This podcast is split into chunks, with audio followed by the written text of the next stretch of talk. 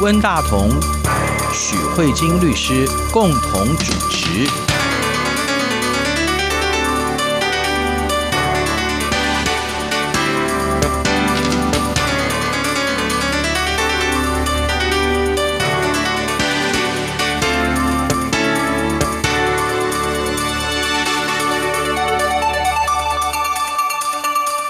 各位听众好，这里是中央广播电台两岸法律信箱，我是温大同。听众朋友大家好，我是许慧金许律师。许律师，我们上个星期跟北京华谊律师事务所的律师屈正红女士介绍了她一月七号成功的帮辽宁的一位冤狱的受害者刘忠林先生争取到中国大陆到目前为止赔偿数额最高的一个赔偿案哈。今天延续上一次的节目嘛，哈，我们是不是也要跟中国大陆的听众朋友来介绍一下两岸关于相关的法律的制度的比较？嗯，我想说，我们先从可能比较直观的谈法来谈好了，因为上一次屈律师有提到一个，就是在中国，如果关于冤狱赔偿这件事情，那是以上一年度的日平均工资的标准来计算。对。那如果假设以这个刘先生来看的话，他就是一零六年的日平均。工资，那这个日平均工资的话，目前是两百八十四元点七四人民币。嗯。那如果在台湾的话，假设啦，假设以这样的状况来看，刘忠林先生被羁押了九千两百一十七天。嗯。那以台湾来看的话，台湾是五千块台币。五千块台币一天，对，相当于差不多一千块人民币左右。对，所以如果是一千块人民币的话，九二一七天的话，就会是九千两百一十七万，对吧？就是是一个蛮大、很巨大的差别，这样将近上亿人民币。对，我觉我觉得这这个是一个。比较不科学的比较啦。不过如果是做两岸法治的话，对对，因为其实上次屈律师也有提到，我觉得有一个蛮重要的事情，是是中国这边在提出这种赔偿金的标准，是以一天八小时，好像你就是来上班。对对，我觉得这很不合理。那我们就来分享台湾的法治经验来说的话，九千两百一十七天乘以一千块人民币的话，如果这样的一个案子发生在台湾，对，就是九千两百一十七万人民币。那这个部分的话，其实两岸的法治差距其实。其实还蛮大的，因为跟最后协商的结果就是，你看他只有赔偿四百六十万元人民币，对啊，然后甚至可能比屈律师当初提出来的申请，对一千六百六十七万人民币都还要是高的非常非常的多。那在实物上，我们台湾一些比较有名的冤狱赔偿，嗯。那个数额实际上状况是怎么样？好，那这个如果要这样讲的话，我觉得首先，如果是从金额来说的话，我觉得不能只有看我们的实际赔出去的金额，因为这里面会涉及到积压的天数的问题。哦、对对，因为因为损失的程度、就是，因为确实这个刘忠林先生的这个积压天数非常的长，嗯、就是以像我们台湾徐自强先生的案子，嗯、可能是五千六百多天，嗯、苏建和他们可能是两千多天这样子。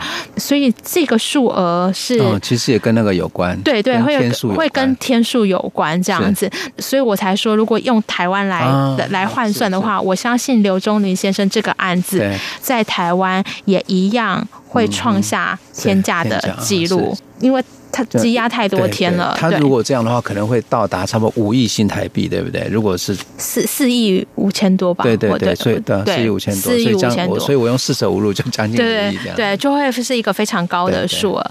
那以台湾目前呃，实际上最多的赔偿案件其实是江国庆先生的案件。是对，不过他是因为被枪决了。不过他听说上亿，对不对？他是一亿多，一亿三百一十八万五千台币。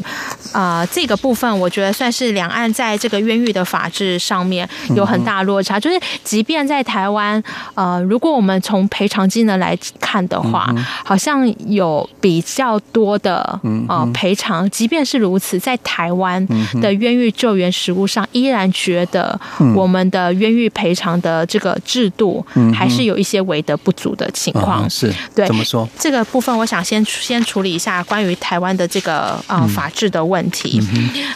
我觉得台湾跟中国最大的不一样的地方，因为这也是上一次在访问的时候，我一直非常在乎说什么样的情况可以去申请这个机制。是那呃，曲律师说，只要国家错判，嗯，人民因为国家的错判而被羁押，这个羁押可能要做广泛的解释，嗯，就是你可能是在还没判之前就被关到看守所，嗯，或者是你服刑的时间。对，总之你就是失去人身自由。对，那这样的情况呢，基本上人民都可以去申请这个国家赔偿。嗯、那在台湾的话就不是，嗯、台湾呢要有一个分水岭。嗯、台湾九十九年以前跟九十九年以后，它有一个很巨大的分水岭。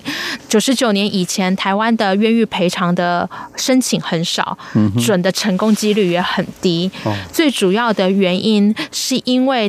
台湾有一个想法，就是有些事情，如果你真的那么一清二白，嗯、国家机关不会没事找上你。嗯、所以这个冤狱的情况的造成，必须你要从头到尾都非常的无辜。嗯、你如果有一点辜，国家就会怪你说。哦，我冤枉你也是有理由的。对对对对，你可以理解是有一种非常父权的想法，嗯、而且是非常好，听起来好可恶。对，所以实际上我们最常碰见的是什么呢？因为其实在一个刑事案件刚开始侦查的时候，最常是这样子。比如说，假设今天国家要追查，比如说温大哥你的犯罪，那可是你可能那时候出国，家里没有人帮你接收邮件，那你就会形成什么？嗯、形成你在逃嫌犯。嗯。你就会被通缉，等到你回国以后，就夯不啷当就被抓起来了。那这时候审判者的想法，或者是追诉犯罪者的这些检警人员，就会心想：如果没有鬼，你为什么要选在这个时间点出国？那这时候你一回来，不就嫌疑更重了吗？那你嫌疑更重的情况之下，你可能真的所有的冤狱都是。从错一小步开始，你你一旦带上一个有色的眼光，说我觉得你就是嫌疑犯，嗯，然后呢，接下来就一直往下侦查，那个错就是会越来越明显，嗯哼。结果发现你是个清白的人，接下来国家冤狱赔偿食物，你就想说，我们白白被关了这么多年，嗯、我要来申请冤狱赔偿的这个食物。这时候国家就会说，当初你呢为什么不住在你的户籍地呢？嗯、导致国家人员以为你是重大在逃嫌犯而追诉你，所以这东西到底是谁的错呢？嗯当然是你的错啊！不然你为什么要制造让人家觉得你是嫌疑犯的问题呢？对，好，然后就被驳回了。是啊，是啊。对，哇，我们真的有很多这种很鸟的事情。那很赖皮，我觉得我们的国赔很赖皮，很赖皮，非常赖皮。嗯，是。对，所以这时候真的是这样太没有诚意了。所以我们为什么核准的几率那么低？我们对九十九年以前的前十年，就是从八十九有立法以后，可是实际上实际冤狱赔偿非常的少，就是因为你。你什么鸟案都有啊？对，所以基本上他虽然有立法，可是他那个态度就是他不愿意赔，对不对？对对对对对对，他会就会反过来指责你很多事情，嗯、然后再来这个也有很多，比如说到民国九十九年以后，态度有一点改变。哦、呃，就是因为大家后来觉得太不合理了，嗯、所有的冤狱啊，很多时候真的叫做阴错阳差。嗯、好，然后这个时候我们大法官会议解释六百七十号解释就说，哦、这个法条实在是太扯了，嗯、这个。明显就是违宪，是，所以他规定了说，两年之后你应该要重新做一个立法，嗯、是哦。好，所以后来我们这种那么鸟的理由终于不见了，嗯、可是我们还是没有办法摆脱这种指责别人的这种，我觉得是那种执政者的傲慢吧。我们现在呢，虽然没有这样的情况，我们现在分了我们的冤狱赔偿法，它现在区别，他说，对，再怎么样千错万错都是国家判错了，对。但是呢，国家判错也要去想看你到底有没有责任，所以他区分了。你今天同样都是冤狱的人，我们把你分开，一种是超级全然无辜，一种是有一点辜，那就叫可归责。那什么叫做有一点辜而可归责的情况？他就要告诉你说，因为如果追溯犯罪是一种资源，你故意引导国家的人。去往错的方向去侦查，嗯、让大家绕了一圈以后回来才发现你是无辜的。对、嗯，那你这个就是可规则的。嗯，那这样听起来好像也有道理，可是最常出现就是刑求的问题。对啊，对啊，被屈打成招，那是我们故意引导对办案方向往错误的方向去吗？是，他就是这样认为。我觉得非常的可恶，好霸道、哦。对，所以我那时候在上一集访问的时候，才会特别又在问曲律师说，刘忠林先生有十五份口供，对对，其中九份是自白的，据说是屈打成招，六份是否认的。那如果是像这样子的话，在台湾的司法机构就会变成会有一个这样问题，就是说，如果你真的是那么一清二白，为什么要招？对，你应该所有口供都否认才对。对，那大家就是因为你这错误的口供，这个法官可能没有被屈打成招过。不是，这不是法官，这是立法者。啊、就是立法法官是依法审判，就、嗯、是立法者立了这样的一个法，所以这也是为什么后来我们在那个苏建和案件的时候，嗯、我们可以看到。台湾如果是完全无辜的被告，嗯、他的是我们是一天五千元的补偿金。对。但是如果你是有一点可归责事由的话，就是一天一千到三千的台币的补偿金。这是为什么苏建和案件他们冤狱的时间非常的长，而实际上他们的金额可能没有其他人高的原因，就是因为苏建和的案件里面，法官认为谁叫你们当初要自白，嗯所以导致国家侦查方向全部都错误。嗯那这些自白也会影响后续。的法官审理，所以他们的金额是以三千块为基础，再乘以他们的羁押天数。嗯，实在是很不合理。这个我觉得非常的。对啊，因为我知道苏建和他他被打到肺里面都有水，哎。我觉得这个，我觉得在这种状况之下能不招吗？然后最后说啊，因为你招了，所以等于就是你有责任，所以非常要减。因为所以苏建和案件他们被白关了二十一年，可是实际上他们得到补偿金呢，就是因为三千块计算，所以差很多，好像只有一千多万台币而已。可是真的是我，在我们的刑事补偿程序里面，就会说，谁叫你当初要自白？我觉得这个是一个非常不了解人民在面对国家公权力的那个情况。这是我觉得我们确实还是需要去检讨的部分。然后另外一个部分，我觉得这是两岸其实现在都有一点可以再努力的地方。因为我问了屈律师说。在中国的国家赔偿的实务上，在什么情况才能赔偿？是失去自由的人，也就是你在这个国家刑事诉追程序里面，你要曾经白白被。关过，你才可以去申请这个赔偿。台湾目前也是，但是我想要跟大家分享有一个案件，这其实我们之前节目也有提到，是陈荣奇先生的案件。嗯陈荣奇先生就是被控告跟某个女生有个往来，坐在摩托车上面，结果后来那个女生指控他性侵害他，陈荣奇先生就因为这样的关系。莫名的接受一个性侵害的指控，遭了刑事的司法的诉追。但是在这个过程中，他从头到尾都没有被羁押，也没有被关押，最后被法院判刑说有罪，四年多也没有入监执行，都没有，因为他申请再审。哦，对，总之他没有一天是在监牢中度过的。可是他的案件闹得非常的大，就是弄得举世皆知，大家都知道他是性侵犯。三审确定之后，你走到哪去应征的时候，你的所有的雇主都知道你是性侵犯。谁要找性侵犯的人来来？他等于没有坐过一天牢，可是走到哪大家都说你是性侵犯。所以后来他的案件被再审平反之后，认定他其实是无罪的。是。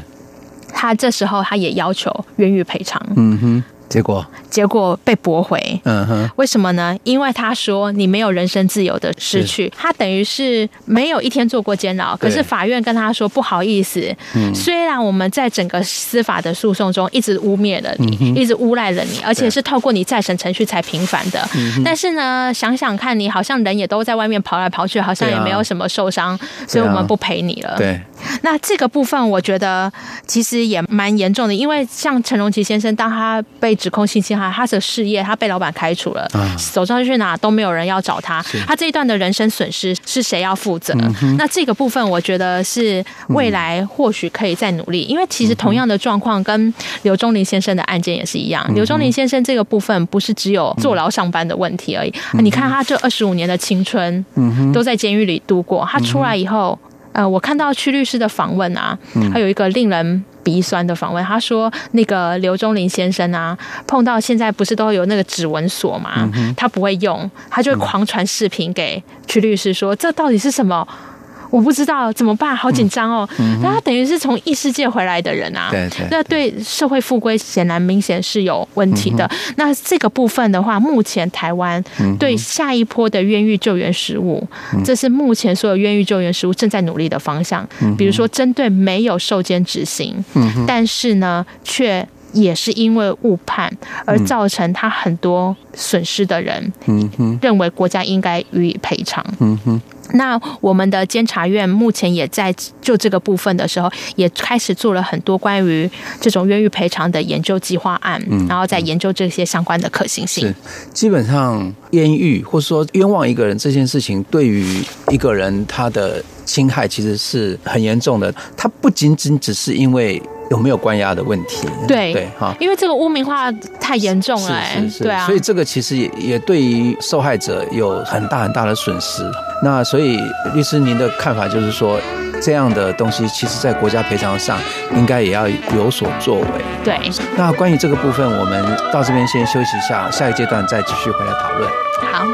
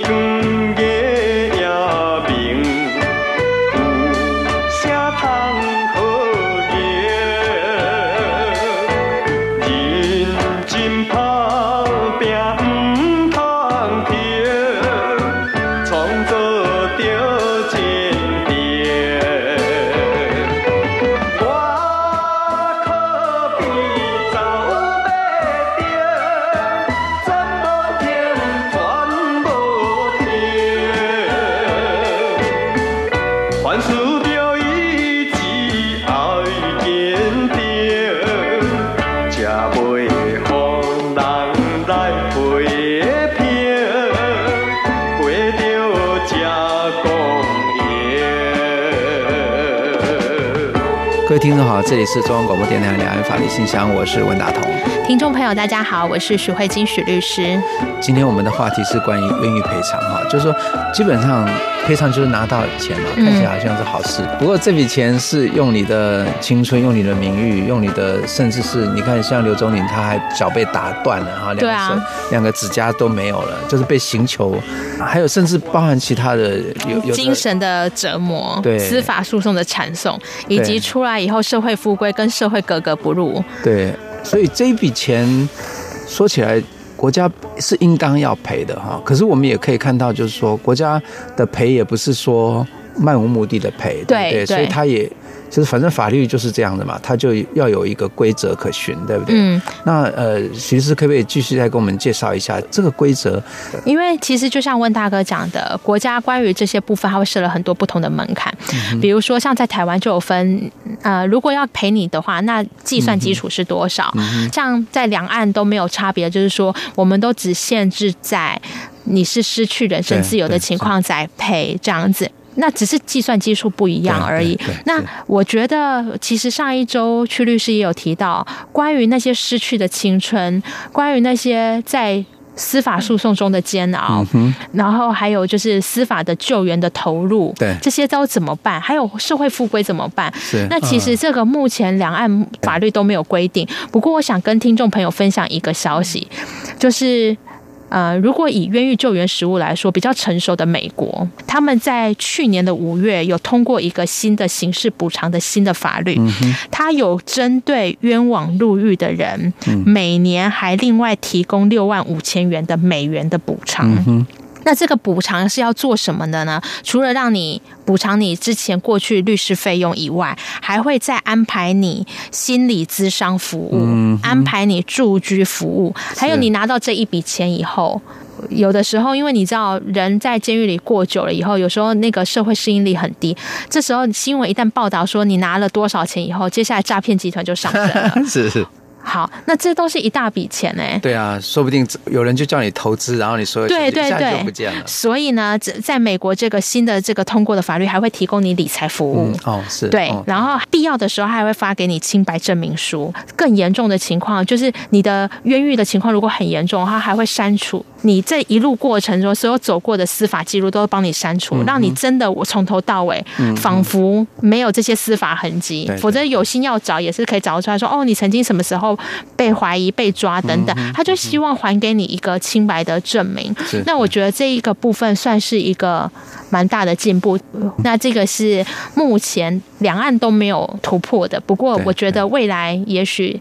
大家在这种国际法治的交流情况，我觉得或许未来有机会，大家可以再努力的。嗯嗯嗯、那接下来我们想要谈，不论赔多少钱，刘宗林先生的四百六十万元人民币也好，那台湾的话，我们刚才有提到江国庆先生的案件，他是赔偿了一亿三百一十八万的钱，不论是赔多少钱，都有人说。对，国家都判错了，为什么都国家赔？嗯、其实台湾，其实我最近呃上我们现在网络有一些公民的民意论坛，对，你可以随时提公民意见，还有议案上去。对对。那我就看到有人说，像这种冤狱赔偿，应该要检警法官都连带赔偿。嗯，对对对。因为这个错判也是这是抓错人啊，对啊，乱起诉啊，法官乱判啊，对啊。然后像台湾就很多民众就非常生气，说你这冤狱赔偿，不论是赔几千万还是几亿，对啊，这都是谁出钱？对，还不是我们纳税人出钱？为什么要把纳税人的钱对去赔偿这些人？然后这些检警还有法官，对他们就没事，他们就不用负责任。对，那其实这个是有，就是台湾有非常多这样的一个言论。对，那这个部分我想要。就问大哥，你面对这样的言论，你自己觉得是怎么样？嗯，你觉得如果有冤狱错判，在这个里面曾经经手过的检警或法官，需不需要负责？嗯，我觉得理论上应当要负责啦。我们如果从公务机关的角度来看，至少他的考绩也好，或者是某种程度的问责，应当对这个制度的正常运作，应该是有一些。如果就正义的这个概念来讲，可能是有有某种程度复归的可能性，可是实际上。这样设计是不是也会造成某一种副作用？我觉得是不是也要考虑的。所以，律师，你们在法界的想法是怎么样？我们真的是非常的为难。为什么呢？嗯、因为呢，我觉得这里面需要跟大家提到的无罪的概念。嗯哼，无罪并不是你是清白的。嗯，无罪最多只能说依照现有的证据事实，无法免除那高度的怀疑而定你的罪。嗯、所以，是我们其实常常看电视剧啊，有的时候律师帮他争取到无罪判决的时候，嗯、那些。被告可能躲在电梯里微笑，因为你知道这样才戏剧说啊，其实人是他杀的，但是他躲过了司法这一劫。对，所以应该是说事实的真相，有的时候真的可能只有上帝知道而已。那我们现在能做的机制就是，只要证据没有办法支持你，但至少。用无罪推定的方式还你清白，所以无罪并不等于没有犯罪。我觉得这是一个第一点。如果你说今天如果法院宣告一个人无罪，这些曾经经手过的检警或法官全部都要入狱，或者是全部都要赔偿，我觉得这里面有一点对无罪的啊错误的解读啊，对扩大解释。对，那现在我们就要来看什么叫做误判。其实误判在法律上也有它的定义哦，因为我同学是做法官，哦，应该是说我很多同学都做法官的。其实最常出现的误判或是疏忽，应该是这样子：有些当事人在羁押中，他们有一些押期，押期一到的话，比如说羁押的天数二十天到，你就要放人，或者是你抓来二十四小时要讯问完毕，你应该就要放人。有些因为案件太多，有时候真的会疏忽。我有几个法官同学说，睡到一半的时候突然惊醒，说我有一个人犯。今天要放了，就是如果你是因为这种个人的疏忽，把人家多关了一天，多关了两天，我觉得这确实就是误判、误处理，这个应该要遭受到严重的惩处，或者是国家赔偿，这个一点都不为过，因为人命不是你疏忽可以处理的。但是关于啊，我们的法官法里面其实有一个直接的规定，他说关于法官就案件所表达的法律意见、判决意见，不能作为评鉴的内容。啊。因为比如说一二三四五五样证据所兜出来的事实，有的法官认为一二三四五就构成犯罪而有罪，有的法官说一二三四五我觉得还不太足够。他说这是你对案件的评价，你不能把法官的意见当做他是违法疏失的。这是对于法官的一种保障。对，那他这个最主要的理由是为什么呢？因为呢，如果每个案件判都要负民民事连赔偿责任的话，告诉你，没有法官敢判任何的案件。因为事实上错判的可能性是很高的，至少就在实务上，因为在实际的案例就是知道哈，像美国像以前 DNA 发现之前跟发现之后。好，就是哎，其实以前错判的那个几率非常的高，错判的几率。而且我跟听众朋友讲，这真的是人的认知真的有很大的差别。对，因为我呃前阵子就是做了一个跟科学证据有关的，就同样的一个指纹鉴定师，也就是。比如说，都是我做指纹鉴定，然后呢，今天检方送来一个指纹鉴定，说这个应该就是犯人了。嗯、然后你帮我再比对一下这指纹，只要被这样暗示过，对，这个专家就会得出一个这个指纹就是那个犯人的。是，结果经过十年之后，还是在找这个指纹鉴定师，没有给他任何的提示。对，他做出两份完全不一样的报告，嗯、一模一样的材料。是是。一模一样的人做出两份完全不一样的结果，就只差别就只参差有人曾经对你暗示说那个人可能就是嫌疑犯。嗯嗯嗯，对，请你再确认一下。所以我觉得这就是认证。你看，即便那么科学的东西，对，我们认为这种科学应该是不偏不倚的，这种暗示都会影响。所以我觉得冤狱真的是一个非常容易造成的这个情况。我觉得以目前台湾来说啦。冤狱如果知道有可能造成，也不可能叫法官去赔或去关的情况之下，我觉得有一种可能改善的空间，就是呢，要降低再审的门槛，因为我们台湾再审成功的几率实在太低了，然后发起再审很容易被驳回。那我觉得至少某种程度上就是。让更多人来重新检视这些案件有没有什么样的问题，或许是一种方式。因为你如果全部把所有的门都堵死了，就等于没有翻案的空间。是。那这个部分的话，就是我们从这个冤狱的部分跟大家分享，就是在呃中国现在有出了一个据说史上最高的冤狱赔偿金了以后，我们来回来看看我们台湾。那在台湾的话，普遍来说金额确实是比中国还要来得高，但是同样还是有一些。不足够的地方，但是不论如何，这些冤狱的赔偿都可能会引发为什么拿我们纳税人民的钱去赔偿？所以其实最终还是要回归，就是如何避免冤狱，或是如何降低冤狱的反省跟思考吧。对，可是。实际上的状况之下，冤狱是无论如何都还是会有的。对对对，可是只能我觉得，就是我们只能尽量的去避免。对对对，很努力降低，因为其实大家现在都有很多人在做各式各样，比如说想要摆脱法官傲慢的思考，就是他们现在可能会告诉你说，其实最会制造冤狱的不是那些被告，也不是那些你所谓认识的坏蛋，最会说谎的不是那些被告那些坏蛋，最会说谎是警方。嗯，因为他。他有一个很强烈要破案的心情，就容易错案。那再来就告诉大家说，不是所有的被告都是混账。是，所以这也要跟法官，他法官的教育心态如果没有改过来，他就会觉得说，你就会跟我们早期的冤狱赔偿。如果你没事，谁会去找你麻烦？所以你一定也有问题啊，还想来跟我要赔偿，就会有一种真的是审判者的傲慢。那另外就是健全科学证据，就像温大哥讲讲的，在 DNA 没有这个技术之前，跟有这个技术之前，嗯，确实也影响到很多冤狱的翻案，所以可能会从方方面面来努力吧。是。对啊，这由此证明我们是，我们就是活在一个很不圆满的世界。对，没错。然后我们在这不圆满的世界当中，我们呃只能做最多的努力，然后还是会有挂一漏万的状况。对。所以其实某种程度，愿意赔偿也是在这个挂一漏万的情况之下做一点点补偿嘛。对。所以它也不是一个圆满的制度，反正它就是一个不圆满的世界里面弄出来一个啊，那就大家。聊胜于无的吧，某种程度这样我觉得是。嗯，好，今天有一时间就到这边了，谢谢许律师。好，谢谢温大哥，也谢谢各位听众，我们下周再会，大家拜拜。